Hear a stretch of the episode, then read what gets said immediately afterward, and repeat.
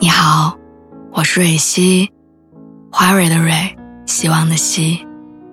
今天你还好吗？你可以在微信公众号和微博中搜索“蕊希”，每天晚上我都会用一段声音陪你入睡。听完今天的故事，祝你晚安，做个好梦。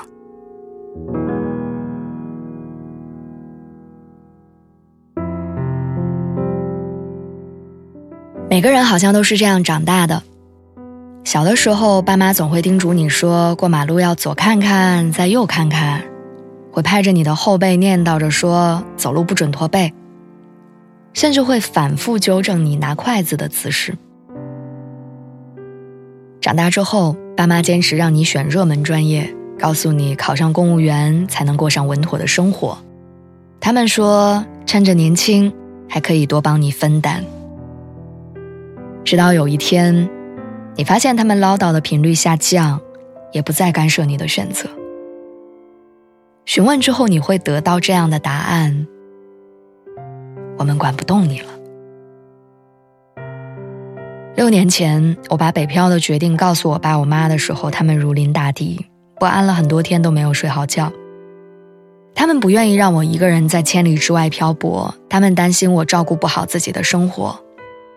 害怕我在异地受了委屈没人撑腰，每天都在唠叨着试图打消我的念头。情绪上来的时候，双方都会脱口而出伤人的话。爸妈指责我脾气倔，说不听劝早晚得吃苦。我就嚷嚷着说，我不用你们来管我。爸妈有时候只是动了动嘴唇，什么话都没有说出来。我爸走向阳台，闷头抽了一根烟。我妈坐在沙发上，哭红眼眶。最终，他们选择了妥协，对我说：“既然你决定要走，我们尊重你的选择。”离开的那天风很大，他们把我送到车站，嘱咐我说：“孩子，你累了就回来。”北漂的头几年，爸爸刷到我凌晨两点发的朋友圈，会念叨着说：“不要熬夜。”妈妈知道我发烧，就会叮嘱我说：“不要洗头洗澡。”平常也会总是唠叨着我不要点外卖，房间要打扫干净，要常常运动。有一天下班，爸妈打电话来跟我说他们俩来北京了。我就着急忙慌的把他们接回家，一边埋怨着为什么不提前通知我，一边又很高兴的问他们今晚想吃啥。那天晚上我下厨做了一大桌子的菜，妈妈想洗碗被我抢先，爸爸想换灯泡被我劝退。周末我带他们出门溜达，吃的、玩的、穿的，都给他们安排齐了。他们长舒了一口气，笑着说：“长大了。”可是那一瞬间，我捕捉到了他们脸上很微妙的情绪。那些微妙的情绪包裹着一层忧伤，好像透露出了他们的心声。就是我们老了，派不上用场了，也不被需要了。后来我再有什么事情。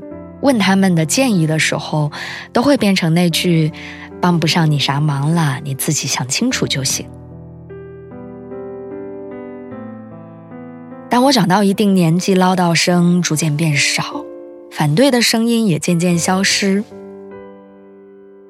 我发现有些距离变得越来越远。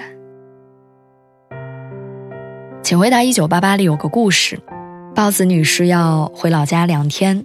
她怕自己走的这几天里，丈夫和儿子生活不能自理，所以走之前进行了各种事务的交代。可是当她回来之后，看到家里整整齐齐，心情反而很低落。她没想到自己不在的日子，家人也能活得很好。对她来说，她真正想要的，其实就是家人忙前忙后的过程中被需要的感觉。我记得里面有一句经典的话：“好不容易到了能够安慰妈妈的年龄的时候，已经太懂事儿了，真的不好意思开口说谢谢妈，我爱你。现在想让妈妈高兴的话，就会说我现在需要妈妈。这一句话就够了，因为我需要你，包含着谢谢你，跟我爱你。常听一句话，父母对子女的爱，贯穿了他们的一生。那些不被理解的唠叨，不过是担心孩子照顾不好自己，想让他们过上更好的生活。停止唠叨，则是觉得孩子已经成长到能够独当一面了，不再需要父母的保驾护航。而这一切的本质。都只是他们想要用这种方式证明自己仍然有用，仍然被子女需要，仅此而已。